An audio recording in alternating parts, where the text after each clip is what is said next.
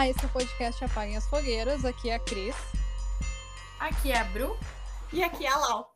E hoje o nosso episódio é Ser mulher é um ato político. E para falar dessa, desse complexo assunto, bem complexo, na verdade, a gente trouxe a professora Ellen Rota. Uh, seja bem-vinda, muito obrigada por ter aceitado o nosso convite. E eu falei professora para resumir, mas por favor, pode dar o teu currículo todo que a gente super quer saber. Oi, meninas, boa noite.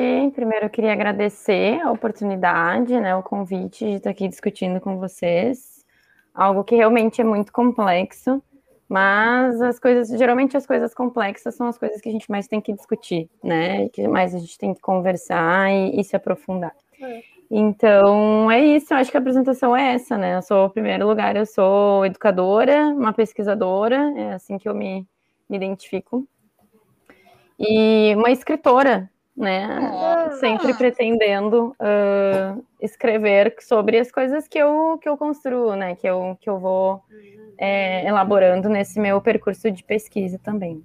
Então é isso. Tá, então agora vem a parte complexa.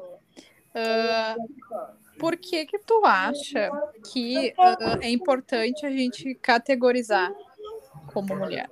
Nos categorizar pois, como mulher?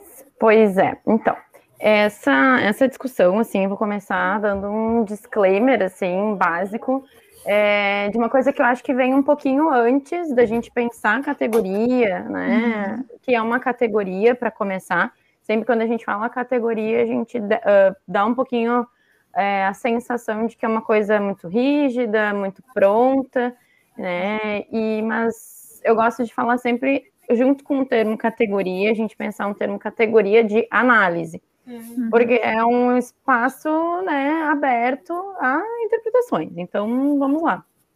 É uma categoria, e depois eu vou defender aqui por que, que a gente pode usar esse termo sem medo. Mas desse disclaimer que eu queria dar antes, é, vem um pouquinho, vem um pouquinho assim, é, anterior à ideia de já pensar uma categoria. Vamos dizer assim, que daí nos dá um pouco de tranquilidade para pensar sobre né, o que, que é a mulher, né? É, essas composições, essas conformações possíveis que a gente vai, vai discutir aqui, que é um pouquinho o conceito uh, de identidade. Porque para a gente se reivindicar e se reconhecer dentro de um lugar, a gente tem que pensar que a gente está também elaborando uma coisa muito anterior, que são elementos da nossa identidade e que daí naquele produto final, entre aspas, a gente vai dizer, tá, ok, sou isso né? Esse é o produto final da minha elaboração aqui. Só que esse rolê é, é muito complexo, porque a gente vai falar de uma. Praticamente todas as categorias de análise que nós temos disponíveis hoje para pensar, né, dentro principalmente de, de, de, dessa, desse assunto mais social, assim, são categorias feitas é, por homens, hum. né, historicamente construída por homens, e elas têm, estão dentro de um, de um escopo que, é o, que, que são duas, e que eu digo que são duas ilusões, tá? Que é o paradigma é, da igualdade, em primeiro lugar, porque esse, esse conceito é um conceito também é uma categoria, uma categoria inventada, uma categoria pensada é, com determinados propósitos, e o que é uma ilusão.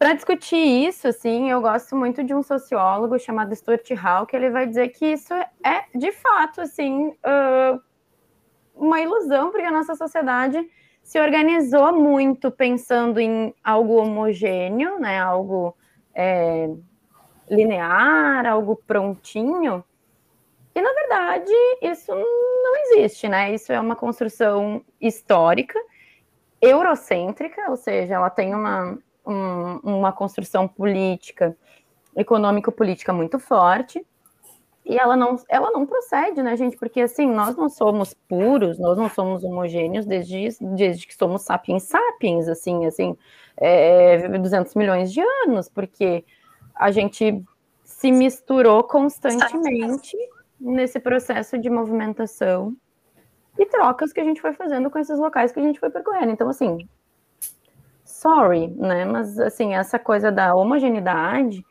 e da igualdade, ela é uma, uma, quase uma faláciazinha, assim, né? quase bem uma ilusão mesmo, assim.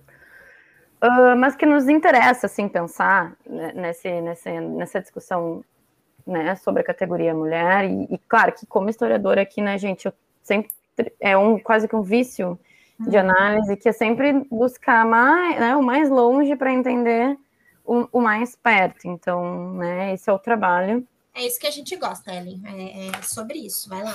ah, então tá, então vou, tô, tô bem aqui. Vai, vai aonde? Vai aonde tu quiser, mulher, vai lá. Estou confortável. Por vai, a gente gosta de quem hoje. Show, então eu tô aqui, eu tô em casa, né, Guria? Já, já me senti em casa, agora estou. Ótimo. É, é que essa, essa ideia, né, de, de pensar que, esse é, que essa, essa categoria, essa construção, ela tem uma, um propósito, ela vem, né, como eu disse, construída historicamente, ela vem percorrendo diferentes contextos, diferentes uh, propostas que vão se colocando.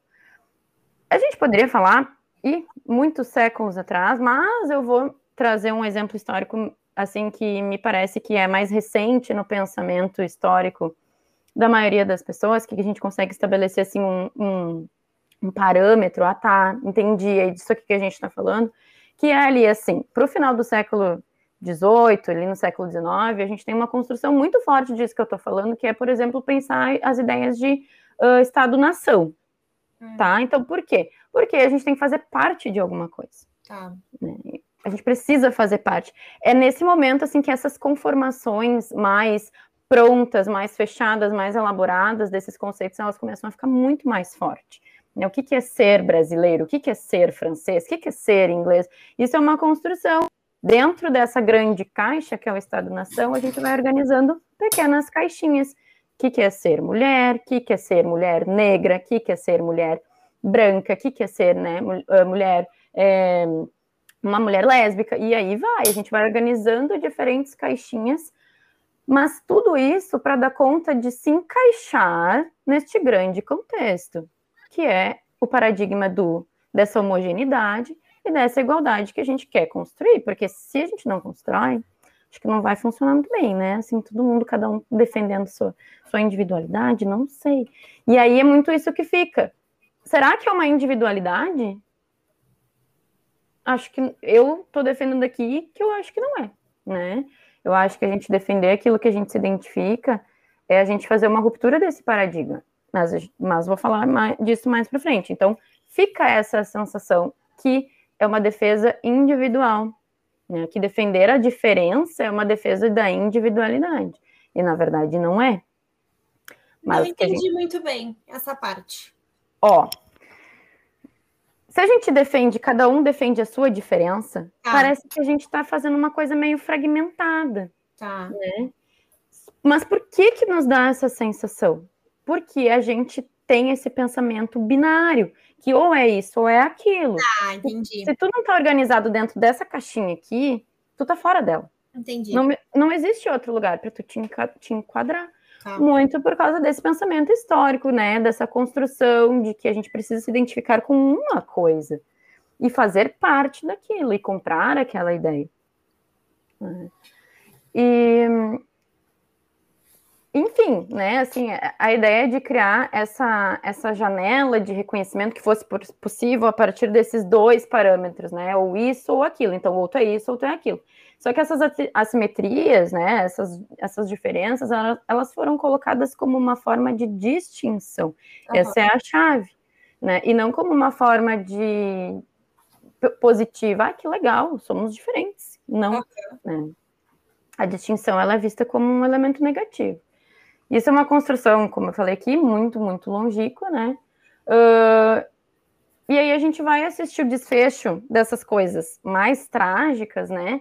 Uh, como, como, por exemplo, ideias de pureza que passam a surgir ali no final do século XIX, no, no, no século XX, e daí a gente vai ter, por exemplo, o nazismo da vida, né? Que reivindica uma sociedade pura, uma sociedade homogênea, uma sociedade onde todo mundo funciona como uma célula, né? Uma coisa quase orgânica, assim.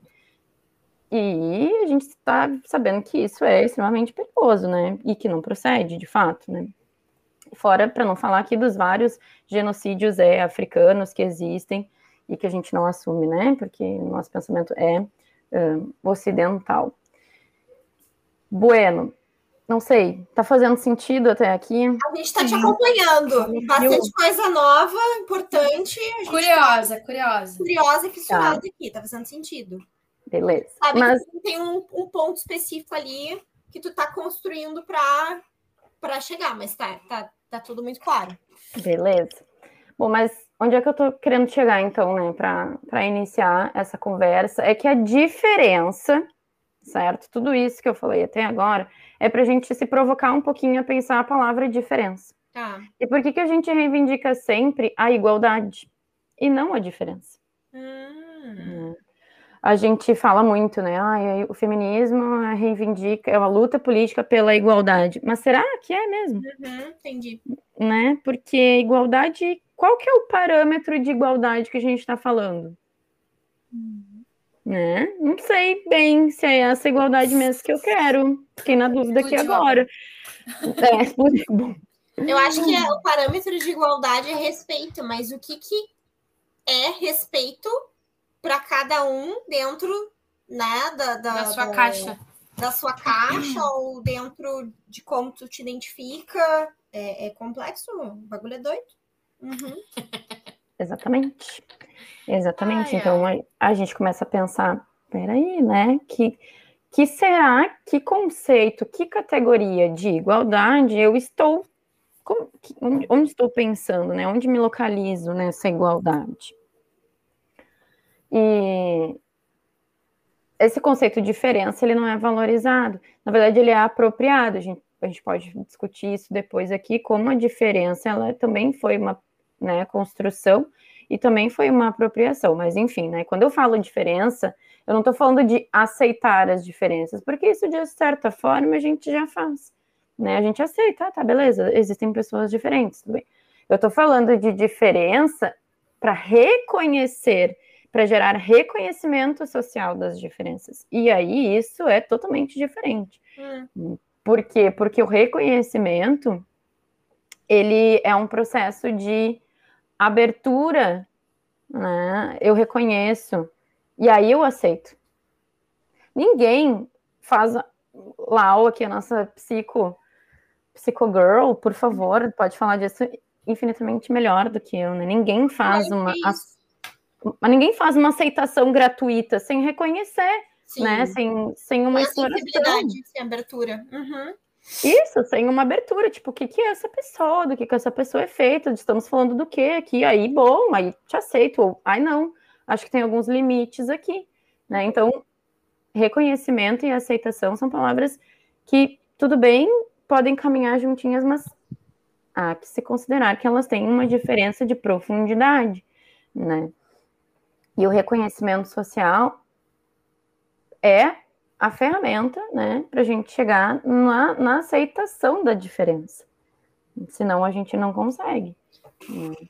Sabe como é que eu me sinto escutando tudo isso? Muito animada. Eu adoro essas coisas de profundidade. Eu, de fato, estou muito, muito, muito animada. Porque, Ellen, tu tá trazendo uma oportunidade muito bacana da gente pensar fora da caixa. Sabe? Da gente pensar por um outro viés. E eu fico muito animada quando essas coisas acontecem. Quando fala assim, olha, uh, trazer né, essa questão do reconhecimento da diferença, é, para mim, quando eu penso, né, por exemplo, na teoria que eu trabalho, enfim, eu penso muito na. Uh, na ideia, bem isso assim, de se abrir e ser sensível à humanidade, seja ela qual for seja uhum. a caixa que for, sabe? Mas o que, uh, querendo ou não, nos faz humano. E, e tem várias formas, né? ok? Tem formas que são uh, unitárias, que são parecidas, mas tem formas que, né, pelo que tu trouxe, também são diferentes. Então, tá, vai lá, fala. Voltei aqui. Ai, mas isso que é bom, né, gente? A gente poder Uhum. Eu, eu adoro esses momentos, assim, de que a gente não tem um pensamento pronto, né? Que a gente uhum. fica só uhum. elaborando, porque é isso, né? Isso é, é refletir, Por isso né? que a gente não te deu pauta. Ai, sim, amei, assim, eu perguntei para Lau, né? Lau, tem, existe um roteiro? Não, não existe. Ai, Meu Deus, era tudo que A eu queria gente ouvir. até fazia, sabe? A gente, vezes, alguns momentos até a gente faz. Só que acaba que, tipo, às vezes na hora vem alguma coisa e tal. Acho que conversa vai fluindo. E eu acho que assim a gente deixa mais aberta a falar o que tu quer falar, sabe? Uhum. Às vezes a gente escolhe alguma coisa que tu não curte tanto falar. Então acho que é melhor nesse sentido. Agora, só um parênteses, eu tô só observando a cara da Cris, porque daqui a pouco ela vai vir com uma pergunta. Ah, assim, vai. pá, Eu já queria. entendeu?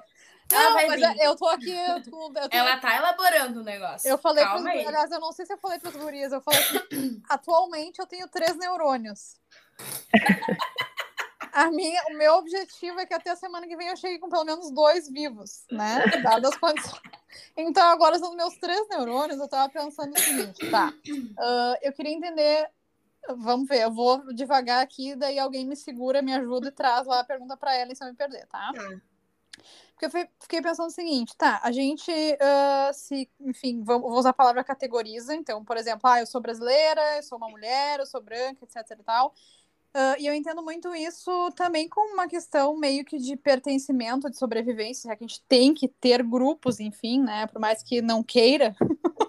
Porque por mais que a gente vai se afastar de certas pessoas, Gente ok, a gente precisa das pessoas, a gente precisa, né, viver em comunidade, enfim, foi assim que de alguma maneira também a gente chegou até aqui, né? Ah, e beleza, eu posso me reconhecer como uma brasileira, enfim, embora não aceite, beleza, ok. Ah, Nesse mas- momento, principalmente. Não, é exatamente, eu reconheço, aceitar é que é difícil da coisa. No final Tá, do ano, talvez a gente dá uma negociada. Então eu entendo que isso foi importante, tipo, pra gente ter esse senso de comunidade, enfim, essa coisa de chegar até aqui. Eu só queria entender, assim, básico, né? Não quer nada da vida. Onde foi que deu errado a gente ca- categorizar de alguma maneira, tipo, ok, aqui no Brasil e, sei lá, eurocêntrico, eurocentricamente falando, a gente aceita, enfim, reconhece, talvez aceite, não sei se aceita, que mulher é isso, tá? E que homem é aquilo, e tá, e beleza, onde é que deu errado? Que pergunta, hein? Eu falei. Não, É, porque assim, ó, legal, eu também, desculpa, eu sou não. diferente de ti, tá todo mundo aqui num contexto, em alguma coisa a gente é igual, com certeza, tipo, ser brasileiro que seja, tá? Por mais que um seja homem e outra mulher. Mas e aí, onde é que o homem, o homem, errou nesse negócio de categorizar que um é homem, que o outro é, melhor, ah, é mulher, e, portanto, de alguma maneira, essas diferenças podem fazer com que o homem ah, use isso contra, né, as mulheres, enfim, reforce isso. É isso que eu quero dizer, resumidamente. Uhum. Faz sentido a pergunta? Faz, faz sim. Porque algum momento deu errado a gente reconhecer que tinha diferença dentro da, da própria semelhança. E é isso que eu queria entender. Onde deu errado? Uhum. Quando que a gente começou a usar essa coisa do ser mulher contra essas pessoas que se reconhecem como mulheres? Eu ou por quê? Ou qual foi a construção, né? Talvez não quando. Porque quando. É, tipo, quando no sentido assim, qu- por quê, entendeu? Porque assim, pra mim, eu fico pensando que assim, se arquitetou isso, entendeu?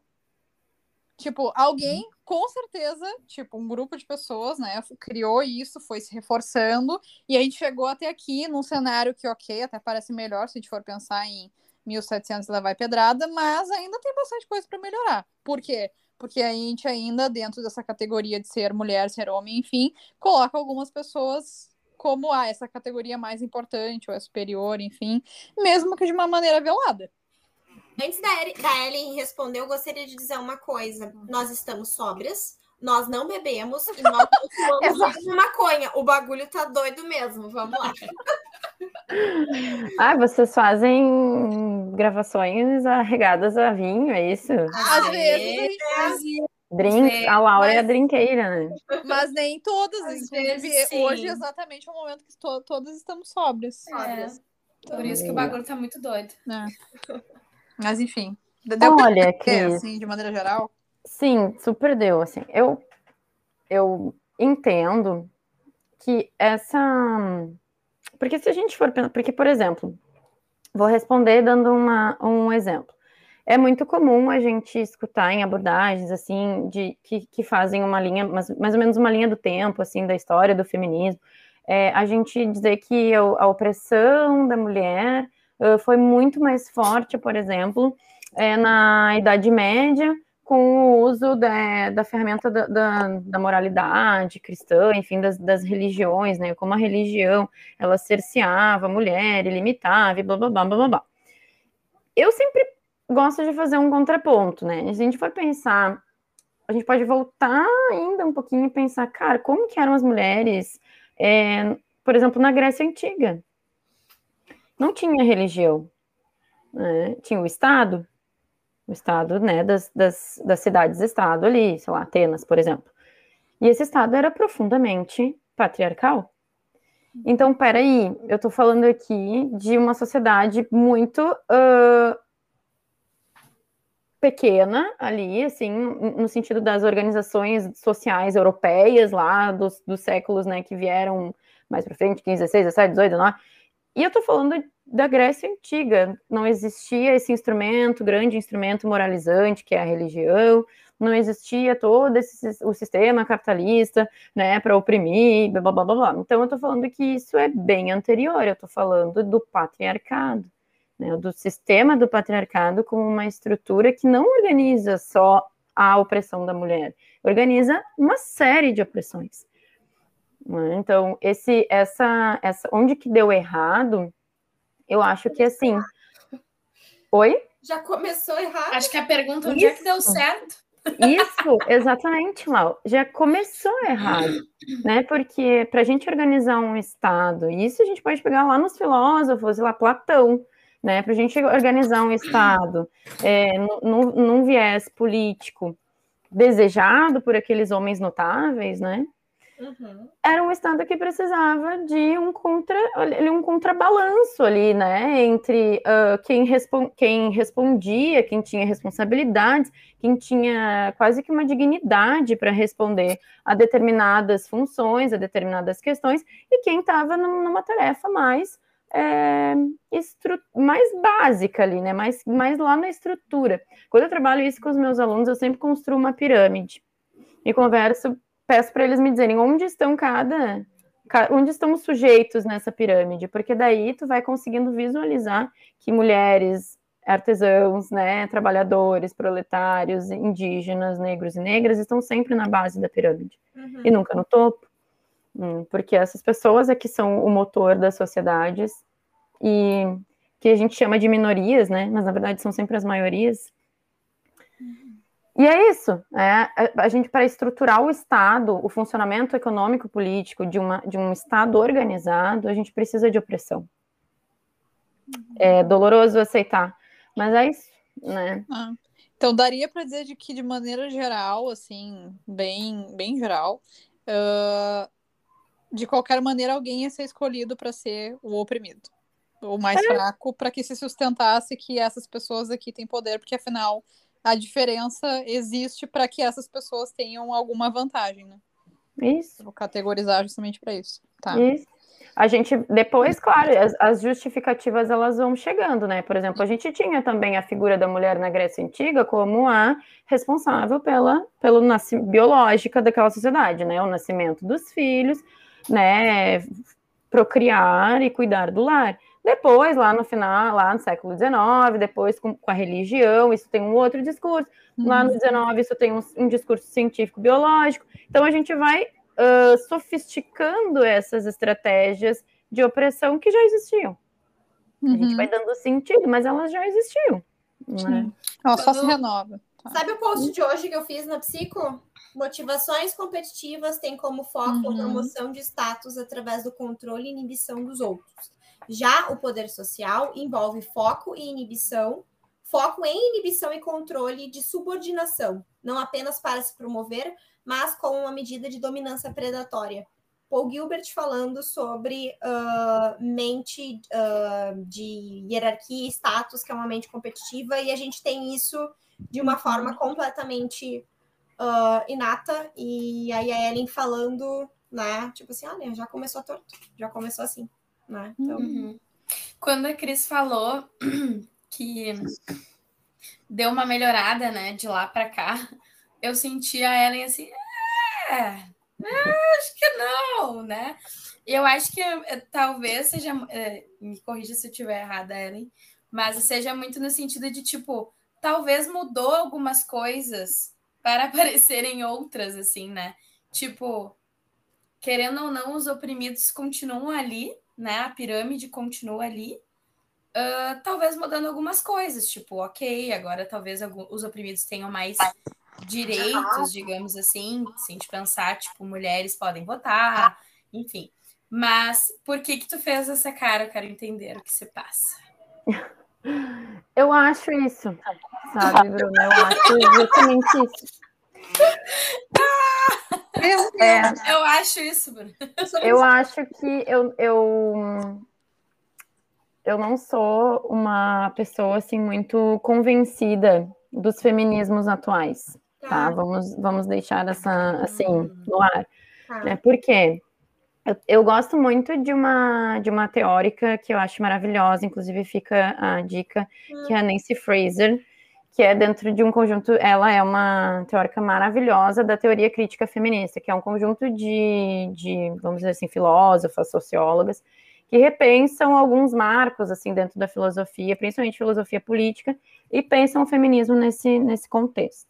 A Nancy Fraser, ela vai ser, assim, ó, para mim ela é cirúrgica, porque ela faz uma crítica muito forte ao sentido da, uh, do reconhecimento social querer ser uh, construído a partir é, da representatividade. E ela vai dizer: olha, galera, eu acho que isso é um perigo. Por quê? Porque a representatividade não é necessariamente justiça social. Então, o que, que, que, que, que, que, que ela quis dizer? Né? Assim, vamos, vamos, vamos trazer um exemplo concreto.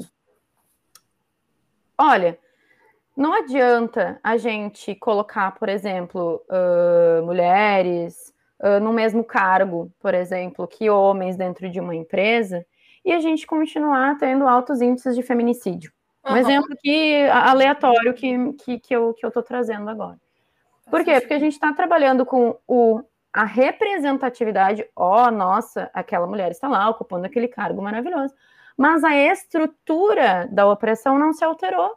Uhum. E ela vai atribuir isso muito fortemente ao Estado neoliberal, que se apropria das pautas que são sensíveis e que, de fato, precisam de uma mudança social, como né, mulheres, o feminismo, as pautas de pessoas negras, as, as pautas de pessoas né, uh, LGBTQI, enfim, todas essas pautas da identidade que são sensíveis, que falam sobre estigmas sociais, sobre fragilidade, sobre precariedades. O neoliberalismo ele vai lá, captura essas pautas e dá, faz um verniz, como se tivesse ocorrendo uma mudança social super significativa, e na verdade não está. Né? Uhum.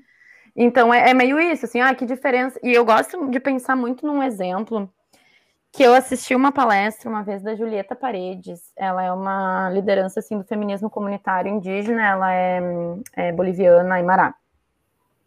E, uma, e uma pessoa lá, que agora não me lembro quem era o entrevistador dela, fez uma pergunta se ela queria igualdade. Ela falou: jamais, eu não quero igualdade. Porque de que tipo de igualdade a gente está falando? E a gente volta lá para aquele, aquele boom uhum. inicial lá que ela disse, cara, eu não quero igualdade, porque a igualdade é um conceito que foi inventado na Revolução Francesa, é um conceito burguês, é um conceito, né, da, da, da, que vem de uma elite, uma classe média ali, né, que é a burguesia, que é a classe média de hoje, vamos dizer assim, classe média alta, média baixa, mas, né, é a burguesia de antigamente, e essa burguesia fez o quê com as mulheres? Colocou as mulheres no mercado de trabalho ao passo que as indígenas e as negras ficaram marginalizadas, porque quem foi para o mercado de trabalho foram as mulheres brancas, né? E as indígenas e as negras ficaram marginalizadas, se tornaram ainda mais precárias frente àquele sistema, aquela democracia, né? Aquele sistema capitalista sólido agora.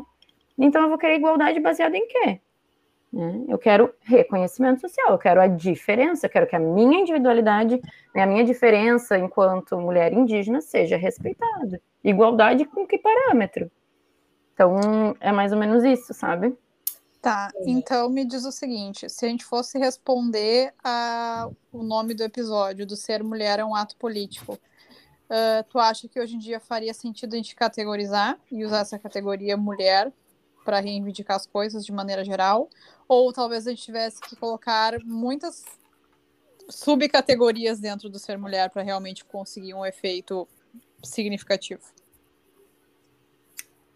O eixo da discussão toda para mim é que que tipo de categoria mulher tu tá pensando quando tu fala mulher?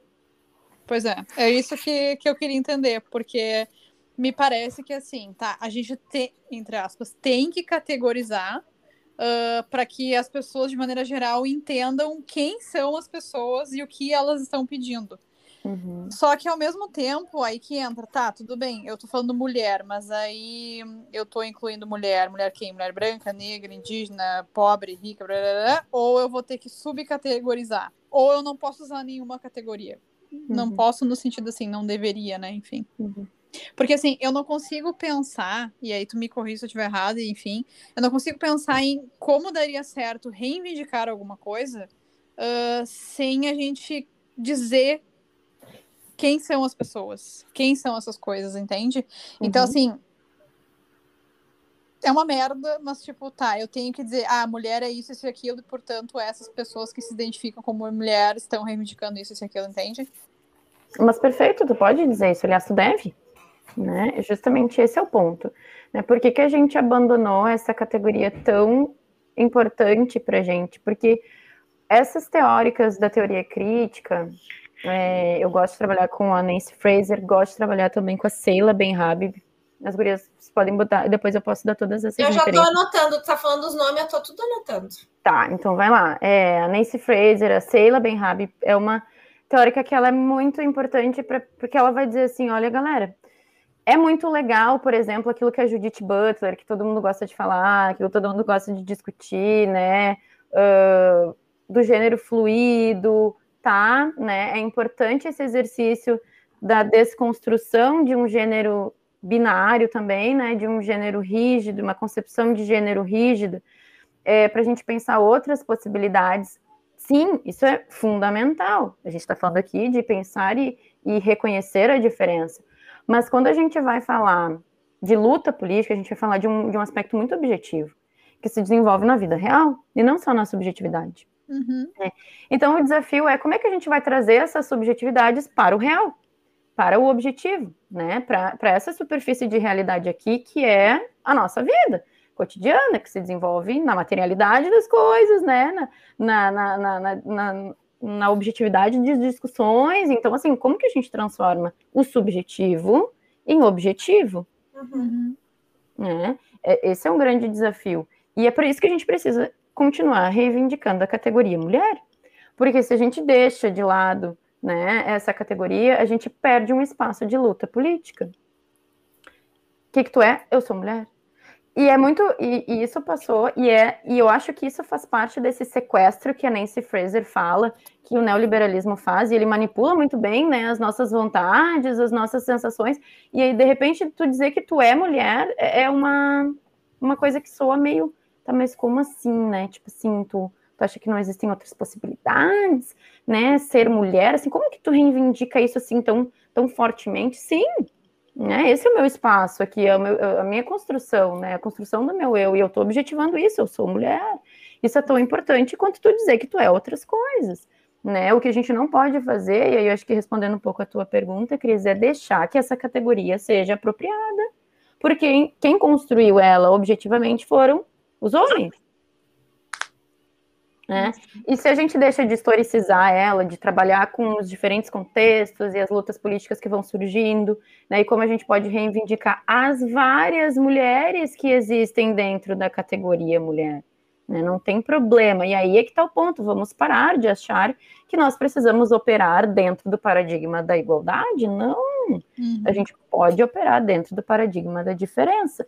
E quando a gente começar a operar dentro do paradigma da diferença, a gente vai parar com essa birra, com essa pirraça, né, de querer que tudo que está dentro de um lugar seja bonitinho, seja, né, permanente, seja prontinho, Uhum. porque não é. Não é. A nossa construção, construção do, dos muitos eus individuais e coletivos, e sempre nesse diálogo, ela é baseada no conflito. Nós vivemos de conflito, né? O tempo todo, com, com nós mesmos, né? Com as pessoas, que são as diferenças que a gente vai resolver. Então, como é que agora a gente vai querer abandonar uma categoria que é o espaço da nossa luta política, ou, se não for abandonar, é homogeneizar? Uhum. Não tem como. E o conflito serve justamente também para poder se resolver algo também vai trazer saúde. Não é conflito que vai gerar guerra, né? Mas é o conflito que vai gerar questões que são positivas de saúde, de, de propriedade, né? Exatamente. Exatamente. A partir do conflito é que a gente cria coisas novas. Uhum. Né? Esse é, é um medo, né? O patriarcado tem muito medo dos conflitos. Por isso que quando um conflito começa a crescer, né, seja ele de qual ordem for, não necessariamente dentro do feminismo, mas dentro de outras lutas políticas, outras né, uh, questões sociais, quando algo começa a inflamar, o Estado né, patriarcal, o Estado opressor, ele sim, e principalmente muito dentro dessa ideia da Nancy Fraser, né, de como o, o capitalismo, o neoliberalismo, ele vai encontrando estratégias para absorver essas lutas políticas, dar um certo sentido de contentamento, tipo, ó, oh, as coisas estão mudando, e aí todo mundo fica calmo, né? Uhum. E na verdade não é isso que a gente gostaria que acontecesse, né? A gente gostaria que as coisas pudessem se inflamar a tal ponto de a gente perceber uma mudança social significativa, né? E, e um alargamento social, né? Uma participação política coletiva, porque a gente vai vendo que às vezes isso não ocorre. Né, por causa dessas, desses contentamentos, desses panos quentes né, que vão sendo colocados. Por quê? Porque o conflito representa essa mudança. Né? Ele representa essa, essa, essa, esse saltar aos olhos das diferenças. A gente não quer isso. Né? Isso é perigoso. Estou absorvendo o que tu está falando. Eu também. Foi profundo me ajuda. E por isso. Alguém me ajuda. Uh, me ajuda. E eu acho que, eu não sei se tu concorda, se faz sentido para vocês, mas às vezes uh, essa própria questão das discussões dentro do movimento feminista porque às vezes uh, a gente está falando muito de uma visão desse neoliberalismo do, por exemplo, não, as mulheres têm liberdade do corpo delas. Sim, enquanto elas estão lá, brancas, magras, jovens, siliconadas, dançando, sensualizando para né, o interesse do público geral, que sim, é homem, né? A maioria é homens, mas ao mesmo tempo, tipo, tu não pode não querer, tipo, não ter filhos, tu não pode falar de aborto o teu corpo é livre para sensualizar a nosso favor, para fazer isso. Uhum. Eu, eu, eu, ainda bem que eu não falei, mas agora eu vou falar que era eu que tinha postado um vídeo sobre essa questão do neoliberalismo e as uh, artistas, enfim, pop, tipo Anitta, Luísa Sons, enfim, e, enfim. Gastei um grande tempo lá no inbox do Apague as Fogueiras respondendo, porque daí, ah, porque você tá falando mal da Anitta, porque a mulher agora não pode mais usar o seu corpo. Nem era sobre isso, era sobre a questão de que, muitas vezes, a mídia, o mercado em si, justamente uh, motivado pelo patriarcado, pelo machismo, se apropria dessas coisas, né? E dá essa falsa sensação, tipo, não, de boa, olha só, a gente pode até rebolar agora, a gente pode até Sim. usar uma roupa curta, a gente pode até usar uma camiseta girl power na rua. É, até pode, né? Mas isso não vai impedir que, por exemplo, a gente continue ganhando mal, que a gente continue né, tendo mulheres que morrem por fazer aborto clandestino, e aí por aí vai. Então, eu fui puta da cara e, né? Mas é isso, me veio, me veio muito na, na cabeça isso quando a Ellen tava falando, né? De tipo, uh, quem que foi beneficiada, né? Sim. Muito nesse sentido, tipo, ok, as mulheres tiveram acesso ao trabalho, mas que mulheres, né? E quando ela falou isso, me lembrei muito dessas discussões que a gente teve ultimamente, Ellen, que foi justamente sobre isso, assim, sobre uh, Anitta, Luísa Sonza, por exemplo, né? Ah, sim, né? Uh, tem uma liberdade de expressão, não sei o quê, a mulher pode, né, mostrar o seu corpo e não sei o quê. Mas, assim, é o que a gente estava conversando. Que mulher que pode? Tipo, uhum. uma mulher gorda é vista assim? Uma mulher negra é vista assim? Né? De quem que a gente está falando? Então, acho que e assim como a Cris falou, querendo ou não, para o patriarcado é ótima essa liberdade de expressão porque alimenta tudo que eles já já querem, que é a objetificação. Eu não sei se eu vejo como uma liberdade. corpos. Não, é, é o que dizem. É o que dizem. Sim, tipo... sim, uma liberdade. Uma liber... E ainda liberdade, entre aspas, para um grupo específico de mulheres. Porque Tô eu acho da ilusão agora. Que nunca, nunca foi, nunca, para mim, não é ainda. Uh sobre as mulheres, é sobre as mulheres, né, que se identificam com aquele gênero de mulheres que foi ditado que é dessa maneira. De novo, magras, brancas, jovens, entendeu? E até a questão de uma das discussões foi, ai, mas a Anitta representa o feminismo. Eu não tô falando da Anitta, pessoa, mas é que assim, aquele é recorte é. é. um recorte muito específico. Ai, mas as meninas estão uh, ganhando liberdade.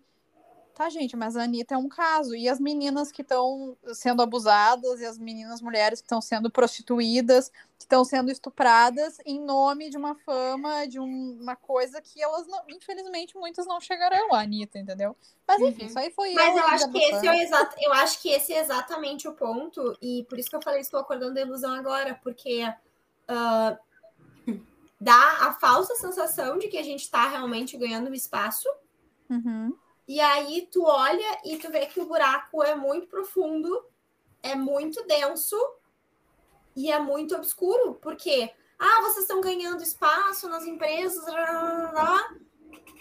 mas como é que tá o índice de feminicídio, sabe? É, é, é, são todas essas outras questões que não se colocam um, uma luz. E quando existe uma luz ali, é uma luz perigosa, é uma luz que vai ter uma grande opressão que vai fazer com que tu te cale, com que tu tenha medo e com que tu. Não, não vamos olhar para aí. Essa, aqui a gente não vai botar luz. E aí parece que rola uma constante fuga. Não sei se é bem isso, Ellen. É, é justamente isso. É o gente, mas assim, nós aqui, né, nós dentro do sistema capitalista, eu digo nós, todo mundo, infelizmente, né, uh, nós vivemos de certa ilusão. Uhum. Né? A gente vive baseado em, na, nas permissões que esse grande sistema nos concede. Né? O problema é a gente não conseguir enxergar essas, essas opressões, né? Quando a Cris diz, ah, gente, eu odeio, vou falar aqui, ó, vou, vou me libertar agora, eu vou dizer, eu odeio a expressão meu corpo, minhas regras. eu, eu odeio duas expressões. Uma meu corpo, minhas regras, e a, do, e a segunda, empoderamento. Uhum. Tá?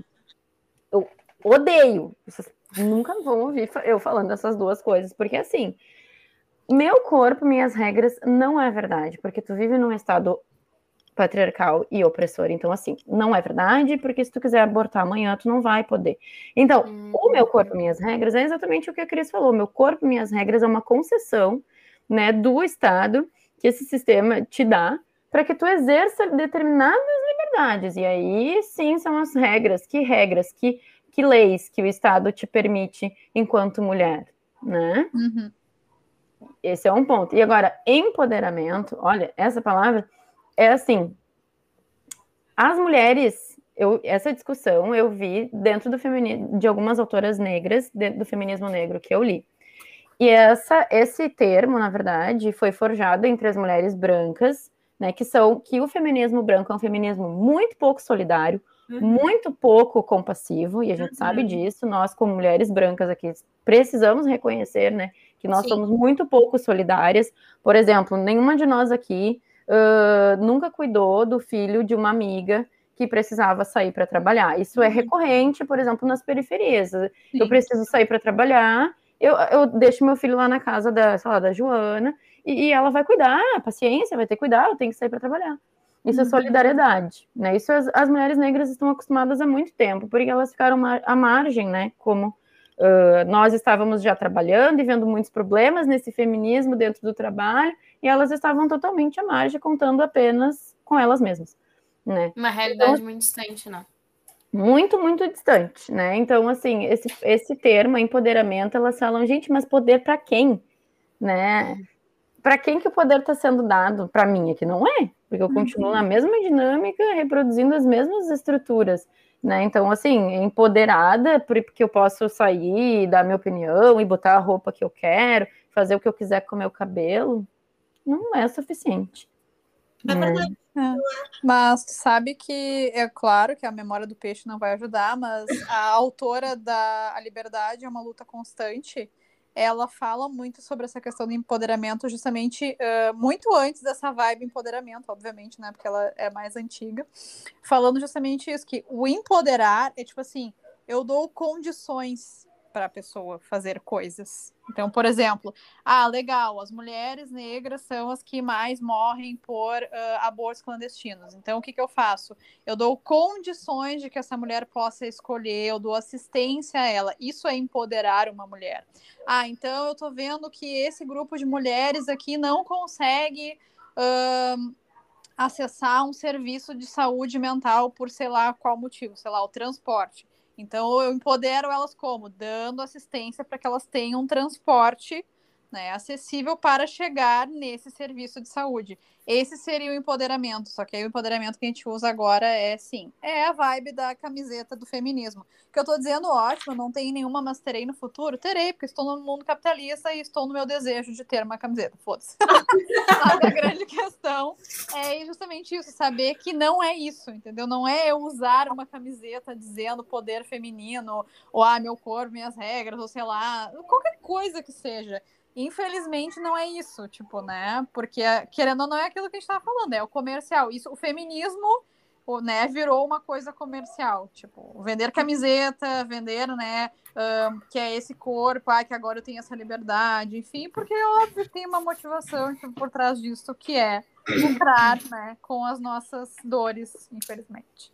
Ai, que a gente compra, a gente compra, a gente se dá a gente se dá. Mas, é, Mas é, muito é. Mais, é muito mais longe que isso. Eu acho que essa é a grande. É, não é tipo assim, ai, vocês vão, nunca vão me ver na rua com uma camiseta falando uma coisa, uma frase feminista. Não, porque eu não tenho ainda, mas eu vou ter, entendeu? Mas desculpa, mas é só para vocês saberem que a gente tem que estar tá uh, conscientes disso. Não é essa camiseta que vai mudar, não é a hashtag, não é uh, necessariamente a Anitta poder dançar sensualmente no clipe dela. É muito mais profundo que isso. Uhum. Tá? E essa questão do corpo, né, Gurias? Isso então daria um outro episódio, né? Uhum. Porque, assim. Uh, não gosto, eu sou uma pessoa que já fui, inclusive, chamada, assim, por aí, né, de conservadora e papapás, assim, não gosto, né, não, não acho que o corpo seja uh, suficiente, vamos dizer assim, para expressar aspectos da liberdade. Uhum. E neste contexto que a gente está falando aqui de, de sequestro né, das nossas pautas por esse sistema, então que menos ainda, uhum. né? Porque tu vai sair na rua do jeito que tu quer e tu corre risco de ser estuprado. Uhum. Então, hoje, assim, não, hoje, né? Hoje eu estou quase um look sério, quase um look sério. Estou de camisa, tá? Tô de blusinha aqui, tô com um short, não uma biker, uma botinha. Fui levar o meu cachorro para passear.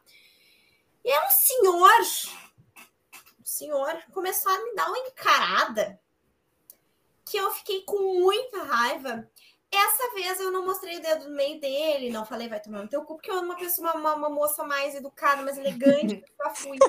Mas eu dei uma encarada nele, assim, muito fula da vida. Se você quer me olhar, então eu vou te olhar também. Tu vai ver que desconfortável que é uh, alguém te encarando, sabe? Eu só uhum. devolvi na mesma moeda, tipo assim. É, tu não tem Isso... porcaria da liberdade de andar na rua de qualquer forma. Sem e a gente vê. E a gente vê que não é, gente, que não é o corpo. O corpo é essa superfície, né? Ele não, não é suficiente. Como que as mulheres, né? Como que as mulheres é, da religião, por exemplo, as, as muçulmanas são tão desrespeitadas se as pessoas andam em burcas, né? Então, assim, isso é a maior prova de que tu, o, o teu corpo não é uma ferramenta de liberdade política neste sentido em que ele é colocado, né? uhum. né? Ah, eu vou rebolar minha bunda mesmo, beleza, sabe? Isso é uma coisa que que, mas não transforma isso numa ferramenta política, porque isso é uma banalização, uhum. sabe? Não é, não é dessa forma que a gente adquire a liberdade. A liberdade é estrutural, a liberdade é uma questão econômica, ela é de classe, ela é luta de classe, né? Ela é espaço de ação, ela é espaço de fala. Uhum. Ela não é discurso subjetivo, né? Então, É, até porque tu vai mostrar a tua realidade ali. A tua realidade é, a, pelo menos a nossa, é privilegiada, né? Sabe como eu me sinto? Iludida. Iludida. Mas eu acho que é uma, uma desilusão importante. Porque eu acho Sim, que eu acho também. caindo muito nessas armadilhas, tipo, Muito. entendeu? Porque eu acho que assim, eu tô me sentindo uma tia velha, né? Mas é, Vai, vai, tia sabe aqueles, aqueles ama. do tipo assim, falar, olha, meninas, não adianta vocês postarem fotos sensuais de biquíni lá no Instagram, que isso não é. Isso não é o feminismo, isso não é o empoderamento. É uma, uma, uma permissão condicional que vocês e algumas pessoas têm para, mas não é isso, entendeu? Que vai mudar alguma coisa nesse sistema, porque, enfim, é uma, uma coisa individual, né? Então, é nesse estilo, eu digo essa desilusão do tipo assim, olha só, infelizmente, aquilo que tu pensou não é. Aquilo que tu É. achou também não é também. Ou a ba- Vamos nos perguntar assim: se rebolar a bunda mudasse alguma coisa, por que continuamos no lugar em que estamos? Exato. Vamos E aí- fazer essa pergunta básica. Mas uma coisa pra gente não apanhar na rua depois. Assim, gente, tá tudo certo rebolar a bunda na, na rua. Pode rebolar. Quem quiser, rebola. Mas aí a grande questão é isso. O que, que a gente tá fazendo coletivamente, né? Tipo, Isso. que vai influenciar isso. Porque senão parece, ah, então eu não posso rebolar minha bunda. Eu não sou nem a pessoa que vai dizer pra vocês isso, né? Porque Pode, eu- tu pode dizer, mas não vem dizer que rebolar a bunda vai mudar tudo isso que é. Não, não, eu digo assim, só pra né? você saber, como eu falei da mesma história da camiseta, estava eu dançando sei lá quantas semanas, Anitta, tá tudo certo. Mas eu tô falando do papel, da representação da Anitta, que não é isso no feminismo, entendeu? Tem outras questões. E além, além disso, eu acho que é também o fato disso nos cegar, né? Disso Sim. ficar ali nos iludindo. Olha só, vem aqui, né? Eu te dou um alimento aqui, daí tu fica aqui bem alimentado. Isso é que Exato. nem. Fica Isso é que nem bruxinha que vai na luz, sabe? É, exato. É isso. Né? Ai, que Não entendi a referência. Ai, a Bruna é muito jovem, não dá. Bruna, ai, Bruna. Na praia, Bruna, tem bruxinha da luz. luz, os Mas musiquinhos eu da sei luz lá. É, claro que eu sei, mas me expliquem a analogia. Ah, desculpa. A bruxinha que vai na luz, ela vai na luz. Por quê? Porque a luz tá ligada. Se a gente desliga a luz, ela vai embora, não sabe nem onde tá indo. Ela não tem plano de voo. Vou sair daqui e vou pra lá. Né? Ela tá ali porque tem luz. Ela tá Que ofereceu isso pra ela, né? Tá. Entendi. Somos as Ela, bruxinhas da luz. Me traga, tragas-nos esperança. Tu, o que que tu acha que pode ser feito? Pelo amor de Deus! Pra quê? Por favor, uma resposta positiva. Tá, Nada, beleza. morrer assim. Tá uma desgraça, já reconhecemos. Merda! Aceitamos algumas coisas. E aí, o que a gente poderia fazer coletivamente a partir disso? Daí traz esperança. Eu nunca te pedi nada. Por favor, Ellen, a gente confia em ti. Olha, gurias, que responsa, né? Eu dar essa resposta agora, assim. Mas eu acho, assim, é um percurso muito, muito complexo, né? Mas eu acho que o início dele é ah, a gente saber que se a gente quer viver uma democracia, né? A gente tem que pensar uma ideia de democracia real. Porque essa democracia que a gente vive é, é um pouquinho também uma faláciazinha, né? Gente, isso também dá outro episódio, tá? É, para falar sobre o que é vai democracia. mil vezes aqui. Uh, daria um outro episódio para a gente pensar o que é democracia. Mas assim, eu gosto de pensar na ideia de democracia radical, tá? Eu gosto de uma autora que se chama também Chantal Mouffe. É uma austríaca, uma socióloga austríaca. Ela trabalha com a ideia de democracia radical. Qual é a ideia dela? É que não adianta tu querer, um pouco que a gente falou antes, não adianta tu querer construir uma sociedade feita de mil pessoas diferentes com ah, pensando num paradigma de igualdade, porque isso daí é uma invenção e não vai dar certo. Então, se a gente vai pensar numa democracia radical, ela é constituída por, por aí, pela ideia de que existem muitas lutas, né, e que essas lutas precisam encontrar um objetivo em comum. Só que não necessariamente a mesma coisa, um objetivo em comum. E se a gente está falando aqui de feminismo, a gente está falando de qual será que é o nosso objetivo em comum? A liberdade, né, para existir é, da forma que a gente desejar enquanto mulher e enquanto qualquer coisa, na verdade, né, não, daí não apenas enquanto mulher, a gente poderia falar aqui de qualquer uh, grupo, qualquer identidade que reivindica um espaço nessa estrutura social e que de fato não tem né? Então a gente poderia falar de, de, né, de pessoas negras, homens negros, inclusive, né? É, homens, mulheres, trans, a gente está falando de que essa luta ela precisa ter um objetivo em comum. Então, se a gente se reivindica como mulher, a gente precisa de um objetivo em comum, que é a liberdade das mulheres, e não necessariamente a igualdade das mulheres, uhum. porque nós não somos iguais, de fato. Né? A, gente, a gente falou tanto aqui das diferenças entre as mulheres brancas e as mulheres negras, então como que a gente vai querer resolver essas, essas diferenças pensando em igualdades? Isso não existe. Né? Então, bom, vamos pensar nas diferenças e agir nas diferenças de forma coletiva e pensando na justiça social, não de forma alguma pensando na representatividade, porque a gente já entendeu aqui que a representatividade é uma ilusão, né? Ela nos oferece uhum. uma ilusão. A gente pensa que está ali, pensa que está né, reconhecida, pensa que as pessoas estão nos aceitando, e na, e na verdade não. Então, é uma, é uma, eu penso assim que esse, esse sentido de reivindicação né, da, da, categoria mulher, na perspectiva da diferença, que é uma perspectiva histórica, que a gente vai reconhecendo essas diferenças ao longo do tempo, como a gente falou aqui, né, das mulheres indígenas, das mulheres negras, o quanto elas são marginalizadas. Então, a gente vai percebendo que tem diferenças que a gente não vai resolver com igualdade, com discurso de igualdade, a gente só vai resolver isso objetivamente né? Então, quando eu falei assim, por exemplo, da solidariedade, né? Qual é a minha solidariedade real, objetiva, com outras mulheres, com mulheres negras? Né? A gente está falando aqui de corpos e de rebolar a bunda. E a gente sabe que o corpo da mulher negra é o corpo que é mais hipersexualizado, né? Que é um corpo totalmente precarizado, que é um corpo cheio de permissões que nunca, nunca, né, foram perguntadas se, se podia, né? Que é um corpo sem validação social, enquanto a gente reivindica essa validação com o nosso corpo branco. Mulheres negras lutam por essa validação há muito tempo. Né? Então, Sim. essa solidariedade às diferenças. Então, eu diria que para a gente dar certo nessa luta política, a gente tem que pensar no reconhecimento das diferenças e parar um pouquinho de querer deixar tudo igual. É, e votar porque... um pouco melhor também, né, gente? Porque olha. E votar um pouquinho.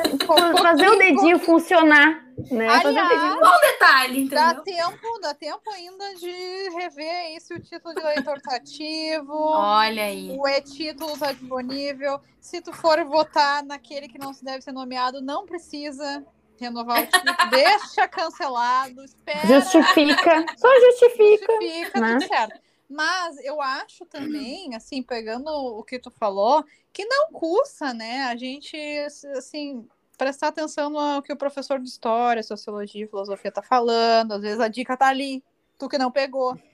Entendeu?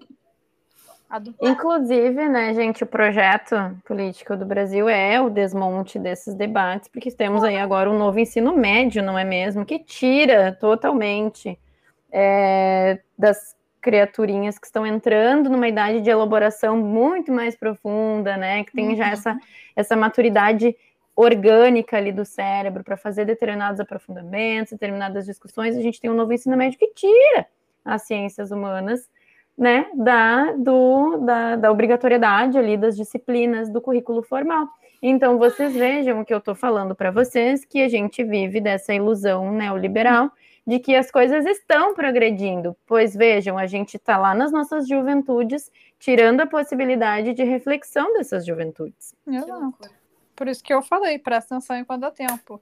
Porque é. conhecimento é poder, e se a gente dá conhecimento para as pessoas, elas começam a pensar, quem é que vai ser manipulado, não? Gente, conhecimento é um, é um bagulho doido, porque pensa, é, é muito doido.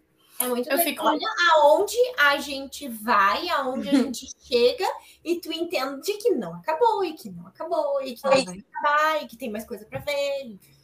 É bizarro. É, não, e, e assim, a, a Ellen falando também, eu fiquei pensando, né? É, impossível não lembrar da gente na escola, enfim, nas aulas de história. E eu, eu fico. Quando eu cheguei no cursinho, né, pré-vestibular, eu sinto que lá eu entendi um pouco do que era história, porque até então minha história no colégio foi muito fraca. E eu sinto muito por isso, sabe? Por ter tido, uh, não ter tido, na verdade, uma oportunidade de entender melhor e tudo mais. Mas ainda bem que tive acesso a isso. Uh, na faculdade também me possibilitou várias discussões. Inclusive, tem uma galera aí falando que é lavagem cerebral. Mas, enfim, ninguém me colocou numa cadeira e falou assim: ó, oh, tu é obrigada a pensar assim. Mas eu acho que justamente porque, é, como tu falou, Nellen, é desenvolver esse lado crítico, desenvolver esses debates tão importantes, que eu acho que isso é muito, muito valioso e a gente sabe que não que nem todo mundo tem acesso a isso, né? Então acho que uh, muito triste pensar que isso está sendo tirado, é, querendo ou não, é tirar um direito, né, ali dessas, desses, dessa galera mais jovem agora que está chegando, enfim. Também pode ser um Tem reflexo uma... até de da galera não tá aí renovando título, sei lá, eu, sei lá, eu fico aqui claro. pensando com meus botões. Com certeza. Tem uma teórica muito fofinha que eu adoro, que se chama Gayatri Spivak. Ela é uma indiana e trabalha com teorias da subalternidade. E ela tem um livro muito lindo chamado Pode o Subalterno Falar? Ela faz uma pergunta. Ai, vamos se abraçar. Eu já li. É tão lindo. Tá. Sim.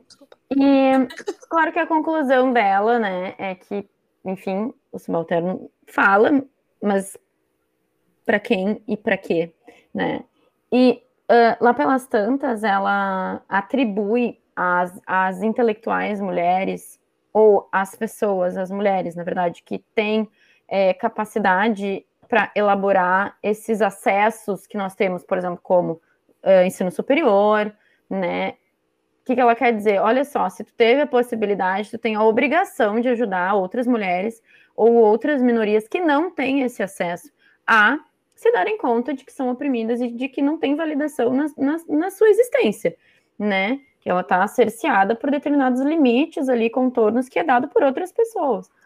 Então eu vejo muito isso. Eu penso muito que a Spivak tem muita razão, né? Que a gente realmente tem uma responsabilidade muito grande. E o que a gente está fazendo aqui, de certa forma, é cumprir com, esse, com essa responsabilidade, né? De poder debater e disponibilizar, uh, dar acesso a, a, a, informação, compartilhar né, os nossos conhecimentos, porque é isso mesmo que a gente tem que fazer, porque a gente teve acesso e a gente é privilegiado. Uhum. Né? Então, por que, que a gente não vai compartilhar? Hum. Então, só nos resta pensar, agir, se possível. não, acreditar nem sei. Mas, enfim, né? Eu acho que é o básico que a gente pode fazer: assumir privilégios, pensar, repensar não se basear somente numa fonte, porque às vezes a gente vai ler coisas que são sedutoras e muitas vezes é porque concordam com aquilo que a gente gostaria, mas não necessariamente a realidade é essa, né? Acho que muito dessa questão do feminismo branco, que a gente falou, enfim, de privilégio, que tá tudo legal pra gente, né? Mas existem outras pessoas aí que precisam uhum. ser ouvidas, representadas, enfim. Não sabemos nem como te agradecer, Ellen. Foi muito maravilhoso. Muito obrigada, muito maravilhosa, muito tipo, deu vontade de tipo voltar no tempo e prestar mais atenção em aulas de filosofia e história, né? Ai, e ai. não, mas já que não dá, né? Mas pelo mínimo assim continuar lendo, tentando, enfim, voltar Esperando bem. o curso de feminismo da Ellen. Ó, oh, daí estamos também. Né? Pois, gente, eu que agradeço, eu adoro, assim, essas conversas é, sem muito roteiro pronto, né? Onde a gente vai falando aquilo que vem, assim, do, né, do, da emoção ali, do, da discussão do momento. E, enfim, né, muito obrigada por essa oportunidade maravilhosa de discutir esses temas que eu me são muito, né, importantes, assim, eu acho que para todas nós, né, mas essa, essa essa possibilidade de refletir, estar tá aqui conversando com vocês e também já estar tá pensando outras coisas, né? Então, isso aqui é o valioso, né, pra gente. Ai, que bom. Isso que nos constrói. Nós que agradecemos por tu colocar aí muitas coisas e possibilidades no nosso pensar, né? E continuaremos pensando, se possível. Ainda Os bem, três né, neurônios, Os neurônios. Que, que sobraram. então é isso, gente. Muito obrigada. Uh, não esqueçam de seguir a gente no Instagram, roubem apague as fogueiras. Uh, se tu tá aqui no Spotify nos escutando, não esquece de colocar um seguir ali, que isso nos ajuda a motivar o nosso trabalho. Uh, e muito obrigada. Um beijo da Cris. Beijo da Bru. Um beijo da Lau. E. Um beijo da Ellen, né, gente?